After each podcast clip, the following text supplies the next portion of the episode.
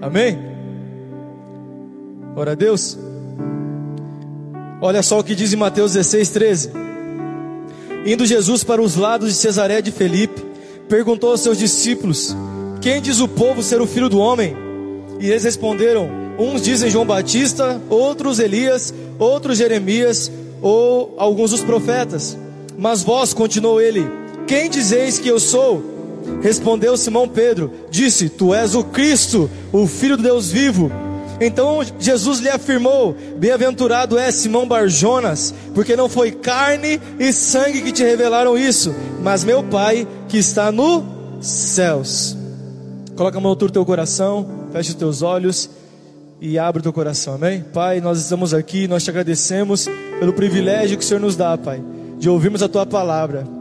E nós não queremos ouvir apenas uma palavra, uma voz audível. Nós queremos ter a revelação do Teu Espírito, que gera transformação na nossa vida. É o que nós desejamos, Pai. Desejamos, como o salmista disse em Salmos 119, versículo 18: Abre os meus olhos, desvenda os meus olhos, para que eu possa ver as maravilhas da tua lei, Jesus. Eu quero conhecer o teu amor cada dia mais. Nós queremos te conhecer, Jesus. Amém. Aleluia. Olha só, querido, eu vou tentar ser breve. Digam aleluia.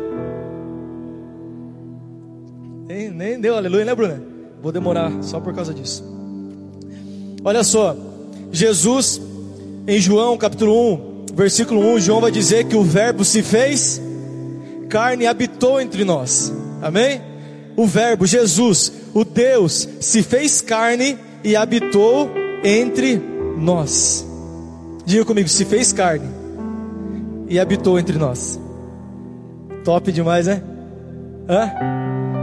Quantos aqui preferiam que fosse Jesus agora pregando, não o pastor Rafa? Quem, quem preferia? Não, pode, pode levantar a mão, Matias. Tem? Não? Você não preferia, né? O Matias já sabe, né? Calma, vai dar, spoiler. Oh. Seria bom, seria top. Eu também, humanamente, queria. Queria. Mas o próprio Cristo em um momento na caminhada, ele falou o seguinte para os discípulos: Eu quero que você entenda essa linha de raciocínio. Olha, é melhor para vocês, veja só, o Verbo encarnado, o Deus encarnado, olhando para os discípulos, dizendo: É melhor para vocês que eu vá, porque se eu não for, o que é melhor que Deus comigo? O Consolador o Espírito Santo. O que é melhor do que o Deus Emanuel, Deus conosco, habitando, comendo comigo, bebendo comigo, dormindo comigo, falando audivelmente, me ouvindo? O que é melhor? É Deus habitando em mim. Entendeu? O que é melhor? Para Deus, o melhor não é Ele encarnado, o melhor para Deus é Ele dentro de nós. Amém? Esse é o ápice do relacionamento com Deus. Não é conhecer Deus por ouvir falar, mas é ter um relacionamento íntimo com Ele. Amém? Guarda isso no teu coração, querido. E eu creio que todos nós já temos. Amém? A habitação do Espírito Santo. Você é, eu sou, amém? Nós somos a casa e morada do Espírito Santo. Ele decidiu, ele preparou o nosso interior. Olha só, não, é, não foi eu nem foi você que fizemos isso. Ele falou: Eu vou trocar o coração de, de pedra de vocês. Como diz a pastora Miriam, eu vou dar um coração fofinho. Eu vou dar um coração de carne. Ele, ele disse: Olha, eu vou, eu vou trocar. Quem que trocar? Quem que ia trocar? Ou quem trocou? Deus. A gente não consegue fazer isso mas ele fez. Ele trocou o nosso coração de pedra e colocou um coração de nós, um coração de carne, e fez habitar nesse coração o Espírito dele. Cara, isso é o ápice. Ah, tudo isso para mim só revela uma coisa: se existe alguém que deseja mais do que qualquer outra pessoa, esse relacionamento é o próprio Deus. Amém? Muito mais do que você deseja se relacionar com Ele e conhecê-lo, é Ele que deseja se relacionar com você e te fazer conhecer quem Ele é. Eu vou repetir isso. Deus, Ele tem muito mais vontade de se relacionar com você e de, te, de se fazer conhecido por você do que você quer se relacionar com Ele e deseja conhecê-lo. É tudo isso, querido, que eu vejo na palavra. Um Deus que incansavelmente, incansavelmente, com tudo que Ele poderia fazer, Ele fez para nos alcançar. Romanos diz que Deus estava em Cristo, reconciliando o mundo consigo. Está entendendo isso, querido? Está entendendo o tamanho do amor de Deus? O quanto Ele te ama, o quanto Ele te quer, o quanto Ele quer você bem perto dele, o quanto Ele quer se revelar a você. Amém? Então tudo que você precisa é querer. É só querer. Só isso, pastor. Eu não preciso orar bastante? Não, você precisa orar bastante. Você precisa querer. Eu preciso jejuar bastante? Não, você não precisa jejuar bastante. Você precisa querer. Pastor, eu não preciso ler toda a Bíblia em um ano para ter esse conhecimento de Deus. Não, você não precisa. Você simplesmente precisa querer. Mas talvez o querer a expressão do querer vai ser ler a Bíblia toda em um ano. A expressão do querer vai ser ler muito. A expressão do querer vai ser mortificar a sua carne para mostrar Deus. Tudo o que eu quero é te conhecer.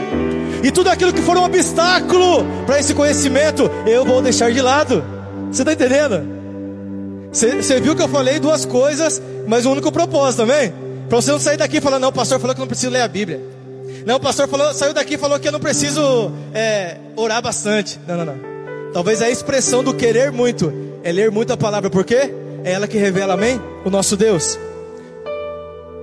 Talvez o querer ser, seja orar muito, ir para o quarto ou ir para qualquer lugar secreto e desejá-lo, porque Mateus 6,6 diz: Vai para o teu quarto, fecha a porta, porque o seu Deus que te vê no secreto te recompensará publicamente. Então talvez o querer muito se reflita em se isolar bastante para estar com Ele, pelo propósito. Faz sentido, amém? Glória a Deus. Vamos lá.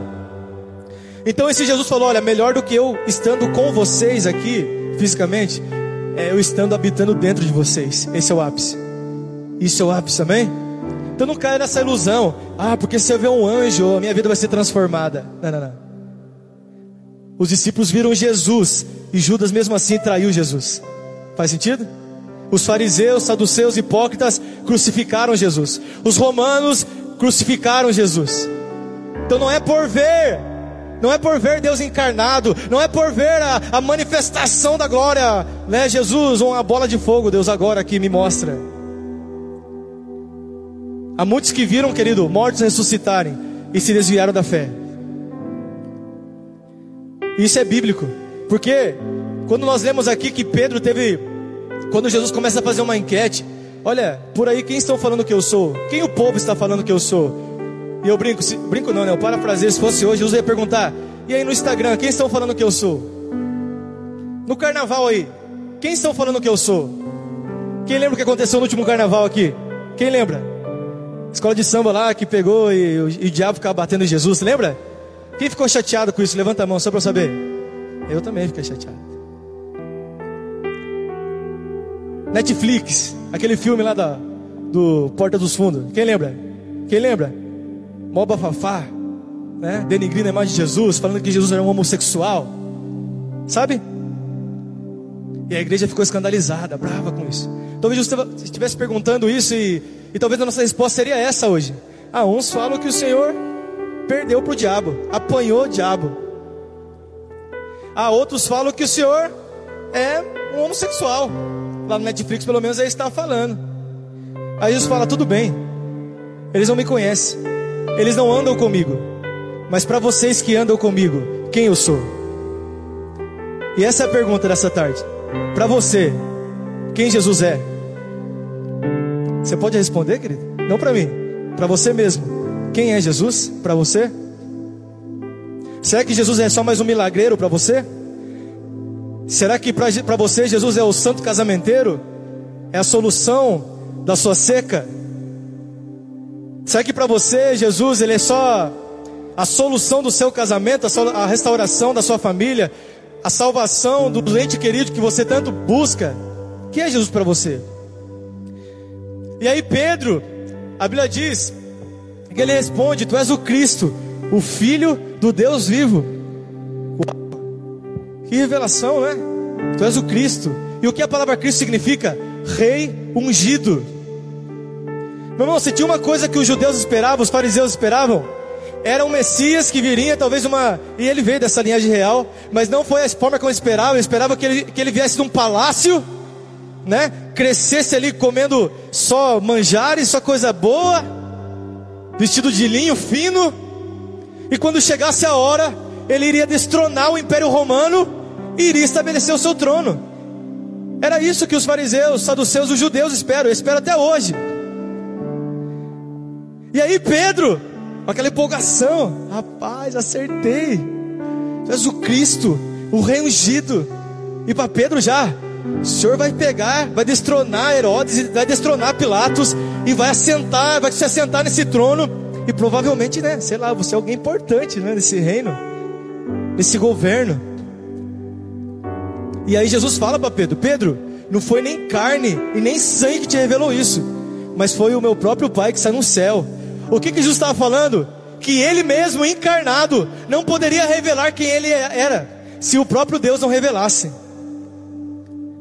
Então escuta essa frase. De tudo que se pode conhecer de Deus, somente Deus pode revelar. Você está entendendo? De tudo que você possa conhecer de Deus, somente Deus pode revelar. Pastor, mas o que você está fazendo agora?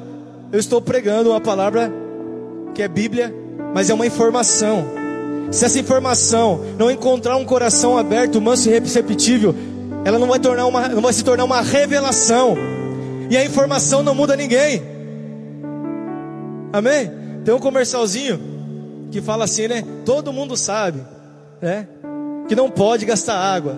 Mas não é porque todo mundo sabe que todo mundo faz o racionamento de água. Não é verdade? A gente sabe muita coisa, mas a gente pratica muito pouco do que sabe. E aí a Val, Val Gonçalves, ela fala o seguinte: que se eu sei de algo mas não pratico, a verdade é que eu não sei. Entendeu? Se eu sei de algo, mas eu não pratico esse algo, eu não vivo esse algo, a realidade é que eu não sei. Então, não queira apenas uma informação, queira a revelação, amém? Deseje a revelação. Até mesmo porque se você dependesse de toda a palavra que está sendo pregada aqui para viver, nós estaríamos, desculpa perdão a palavra, é lascado porque ninguém está gravando nada, poucos estão escrevendo alguma coisa. Mas glória a Deus que o que nós precisamos não é de informação, o que nós precisamos é de revelação. E a revelação ela vem por intermédio de um desejo, de uma fome, de uma sede de conhecê-lo. Amém? Amém?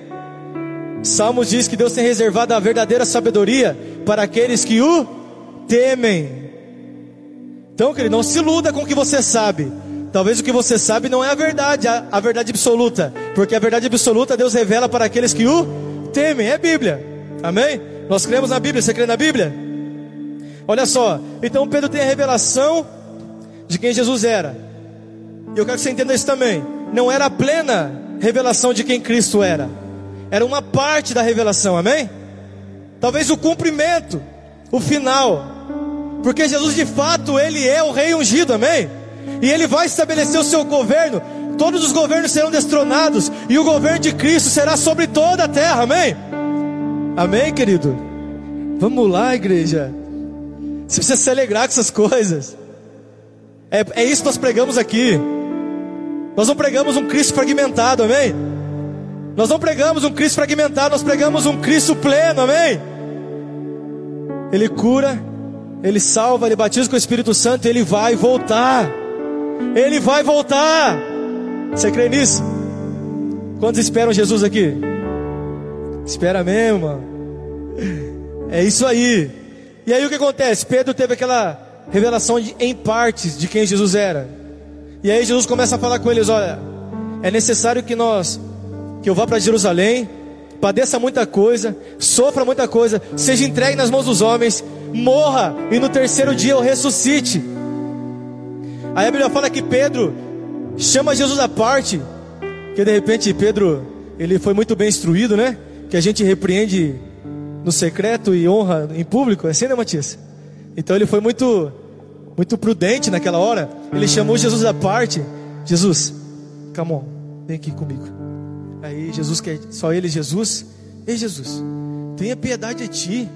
Tenha misericórdia de ti, Jesus. Eu acabei de ter revelação, cara, de quem tu és. Tu és o Cristo.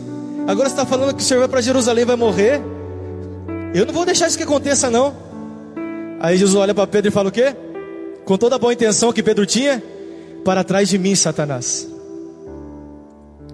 Porque você está de olho nas coisas terrenas, nas coisas dos homens, e não nas coisas dos céus. Irmão, por causa daquela pequena revelação de quem Pedro era, de quem Jesus era, Pedro agora começou a nortear a sua vida. Ele é o Cristo, e por ele eu mato. Ele é o Cristo, e por ele eu milito no Instagram. Ele é o Cristo, e por ele eu milito no Facebook. Ele é o Cristo, por isso eu, eu, eu desonro quem precisar desonrar e que eu não estiver alinhado com ele. Eu, ele é Cristo. Eu tive a revelação, mas era uma parte da revelação. Jesus repreende e diz: Para trás de mim, Pedro, para trás de mim com esse pensamento adverso daquilo que é a vontade de Deus, para trás de mim. E é por isso que Oséias fala: conheçamos e prossigamos em conhecer o Senhor nosso Deus. Não é um conhecimento agora, não é um conhecimento único, é um conhecimento progressivo. Porque na medida em que eu vou tendo mais fome, mais sede, eu vou querendo, eu vou tendo interesse de coração, como a pastora Miriam pregou aqui na sexta-feira, muito mais ele se revela. Porque Jeremias diz: Buscar-me-eis e me achareis, quando me buscardes de todo o vosso coração. Meu irmão, você não vai encontrar o Senhor se não for com o coração inteiro um coração inteiro com esse propósito. Eu quero te conhecer, Jesus. E não apenas para consertar o, aquilo que eu fiz de errado, porque Ele pode. O Provérbios 3,6 diz: Reconhece o Senhor em todos os seus caminhos, e Ele vai endireitar os teus caminhos. Salmos 137, versículo 5 diz: Entrega o seu caminho ao Senhor, confia nele, e o mais ele fará. Ou seja, ele é um Deus que sabe restaurar coisas, ele é poderoso, mas ele não só faz isso, e querido, eu quero que você entenda um negócio. Jesus ele multiplicou, logo depois ele ter multiplicado os pães e os peixes. A Bíblia fala que ele despede, ele fala para os discípulos pegarem o barco e ir para o outro lado, enquanto ele despedia a multidão. Depois que ele despede a multidão, ele vai atrás dos discípulos. Eu não sei se, se necessariamente naquele momento que ele anda por sobre as águas, mas enfim, depois que ele atravessa o outro lado do mar, a Bíblia fala que no outro dia a multidão dá conta. A verdade é, deixa eu voltar um pouquinho um pouquinho lá atrás, quando ele multiplica os pães e os peixes, a multidão já começou a, a, a começou a, a, a falar entre si. Cara, esse cara é demais. Imagina ter um cara, um governador, um rei nosso, que não dê, que multiplica pães e peixe. Ninguém vai precisar pescar mais aqui. Ou, ou alguém vai ter que pescar pelo menos cinco pães. É, cinco pães né? Não dá pra pescar cinco pão. É pescar cinco. É, ter cinco pão e dois peixes pesca dois peixes e o padeiro faz cinco pão, dá na mão dele, vai se multiplicar e ninguém vai precisar trabalhar mais. Olha que governo top. Hã? Top, sim ou não? Não parece ser mais fácil? Sim ou não? Aquela começou a razoar nos seus corações. Vamos lá, gente. Vamos torná-lo rei. Jesus percebe aquilo e a Bíblia fala que ele sai de fininho. Todas as vezes que ele percebe que, a, que o povo ainda não entendia quem de fato ele era e por que ele tinha vindo, ah, olha, ele saía de fino ele se, ele se apartava. E aí ele, ele se afasta, ele vai para outro lado junto com os discípulos. A multidão percebe: cadê ele? Cadê ele? Não está aqui. Todo mundo pega seus barquinhos, vão atrás de Jesus, chegam lá. Talvez com o pensamento: será que a gente perdeu algum milagre? Perdeu alguma multiplicação de pães e peixes? E aí ele fala: Olha, em verdade, em verdade eu digo para vocês: Vocês não me procuram porque viram sinais do céu, mas porque eu usei pão e vos alimentei. Irmão, é muito confrontoso isso. Não sei se existe essa palavra. Mas é demais. Será que eu não estou buscando Jesus porque um dia Ele fez um milagre na minha vida? Será que eu não continuo buscando Jesus porque um dia Ele fez algo na minha vida e agora eu acho que Ele pode fazer algo, alguma, é alguma outra necessidade me suprir? Querido, essa é a palavra. Você está seguindo Jesus porque você viu o sinal do céu. E quando ele diz sinal do céu, ele está dizendo: olha, esse reino é verdadeiro, esse reino ele é existente, esse reino virá, estabelecerá, será estabelecido em toda a terra. E quem vai herdar essa eternidade com ele, querido? Só aqueles que creem nessa eternidade.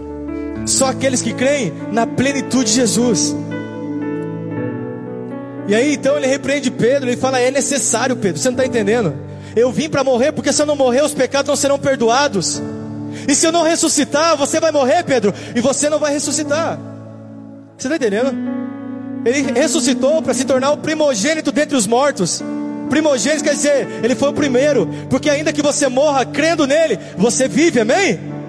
Querido, esses, esses, esses, esses são os máximos, os máximos da, das promessas. Então Pedro teve uma pequena parte da revelação de quem Jesus era, não a plena. E por isso ele se norteia a ponto daquilo. E como eu disse, quando eu tenho apenas uma parte da revelação de quem Cristo é, eu estou disposto a matar por Ele. E quando Jesus então vai ser preso, o que que Pedro faz? Desembanha a sua espada e corta a orelha do soldado, Malco. Porque ele ainda estava se norteando, se parametrando, vivendo por causa daquela pequena revelação, ou daquela parte da revelação de quem Cristo era.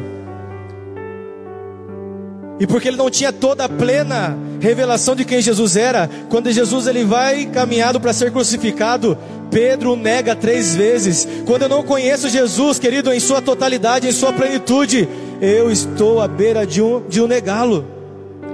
Ou eu o troco por qualquer coisa, e nós cantamos, eu quebro meu vaso, e não importa o preço, é isso mesmo que está no teu coração. De fato, Jesus é mais importante para você do que qualquer coisa. E se Jesus te pedisse hoje para terminar o seu relacionamento, o que você faria? E se Jesus te pedisse para você sair desse emprego que está te impossibilitando de viver algo mais em Deus, o que você faria? E se Jesus te pedisse para deixar algumas amizades que estão te afastando do Senhor, o que você faria? Então nós o negamos porque não o conhecemos. Nós não estamos dispostos a pagar ou a entregar algo por causa dele, por causa da presença dele. Por quê? Porque ainda é comparável. Porque a revelação que eu tenho dele ainda é comparável com aquilo que eu tenho. Mas quando nós temos a revelação plena de quem Jesus é, querido, como Pedro, que depois, depois de Jesus haver ressuscitado, Jesus vai então até Pedro, presta atenção nisso vai até Pedro, mesmo depois de Pedro ter o negado. Jesus vai até Pedro, o chama e começa a dizer: Pedro, tu me amas? E aí Pedro fala: O Senhor sabe que eu te amo.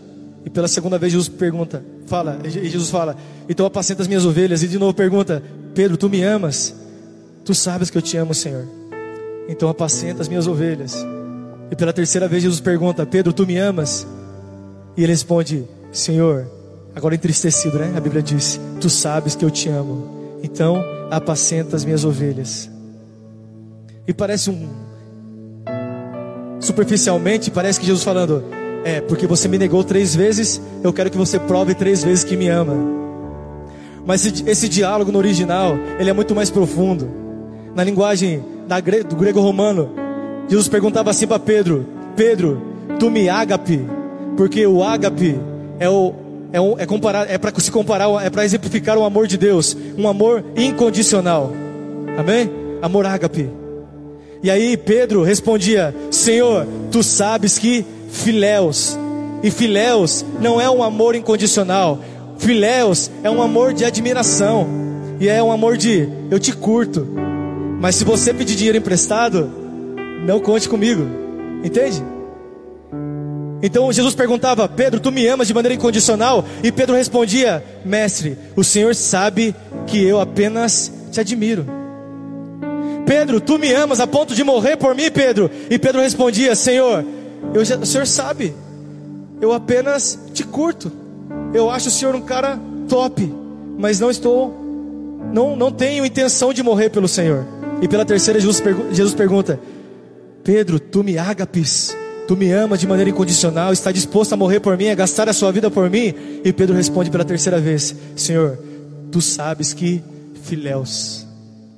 Não é esse tipo de amor que eu sinto pelo Senhor. E mesmo assim, Jesus fala para Pedro: Pedro, apacenta as minhas ovelhas. Jesus disse que eu não posso dizer que eu amo a Deus se eu não amo meu irmão. Você entende isso? Talvez isso comece a fazer sentido para você agora.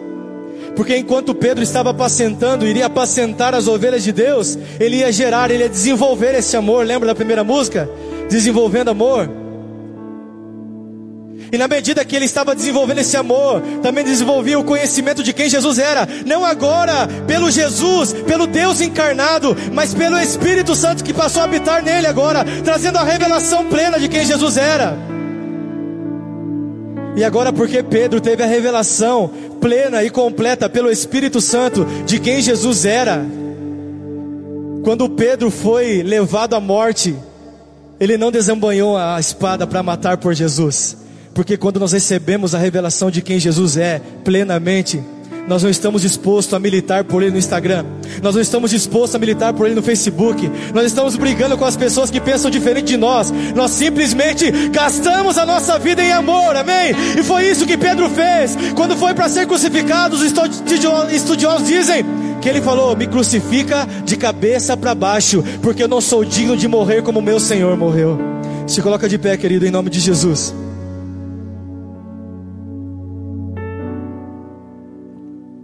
Feche os teus olhos. Quem é Jesus para você? Talvez a resposta porque você não consegue ser constante é porque você ainda não conhece quem Jesus é. Talvez a resposta do que porque você tem altos e baixos é porque você ainda não recebeu a revelação. Tudo bem. Tudo bem.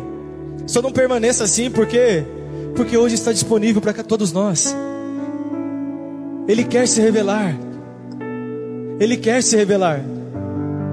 Mas eu quero que você, eu quero que você entenda isso. Tudo que nós fazemos aqui, tudo que nós estamos construindo aqui com o discipulado, tudo que nós estamos construindo aqui com, com os cultos ruios, com as células, são ferramentas. Ferramentas. Feche seus olhos, querido. Eu não sei, eu já, já dei esse comando. Feche seus olhos para você não, não ter uma distração. E eu vou até dar uma atenção para isso para você.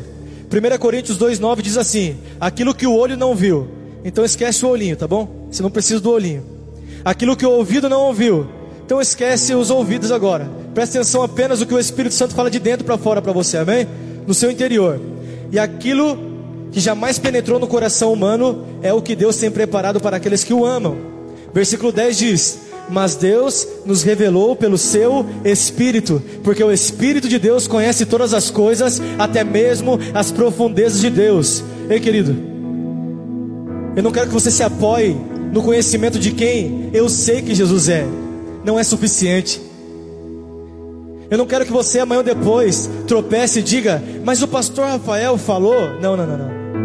Eu quero simplesmente que você seja encorajado para ouvir Deus falando no seu íntimo, para ouvir Deus falando dentro de você. E se você tiver dúvida do que, do que Deus está falando dentro de você, então você pode procurar um líder um pastor, um discipulador para te ajudar a entender o que Deus está falando com você. Mas acredite, antes de falar com qualquer pessoa, Ele vai falar com você. Ele vai testificar no seu espírito. Ele vai se revelar a você. Porque ele morreu naquela cruz, querido, para que o véu fosse rasgado e você pudesse ter livre acesso à sala do trono. Para que você tivesse livre acesso a essa revelação para que você tivesse livre acesso à mesa, aonde não falta pão e vinho, aonde não falta pão e vinho. Então eu quero, querido, que você abra o teu coração no nome de Jesus. Abra o teu coração e comece a orar ao Senhor e dizer: Pai, eu quero te conhecer. Eu quero te conhecer. Eu quero te conhecer. Não pelo conhecimento humano, mas pelo conhecimento do Espírito Santo, pela revelação do Espírito Santo. Vamos lá, não importa quanto tempo você tem de igreja, não se trata sobre isso, se trata do querer, se trata da fome, se trata da sede. Oh! Deixa o Giovanni cantar. Você simplesmente ora. Você simplesmente busca. Porque aquele que busca encontra, aquele que pede recebe, aquele que bate, a porta se abrirá. Mas para de pensar em coisas materiais. Esse é o Deus que quer se revelar por completo a você, querido. Então bata com insistência, peça com insistência, busque incansavelmente, e Ele vai se revelar a você. Aleluia vou derramar diante de ti. Eu quero Aleluia, Espírito Santo de Deus. Te agradecemos por este momento tão especial, por esta palavra, Senhor, que dentro dos nossos corações. Pai, continua nos levando a uma outra profundidade, Senhor, em Ti, Pai. Pai, nós queremos quebrar, Senhor, os teus pés, Senhor, derramar o nosso corpo diante meu vaso aos teus pés, aos pés do meu amado.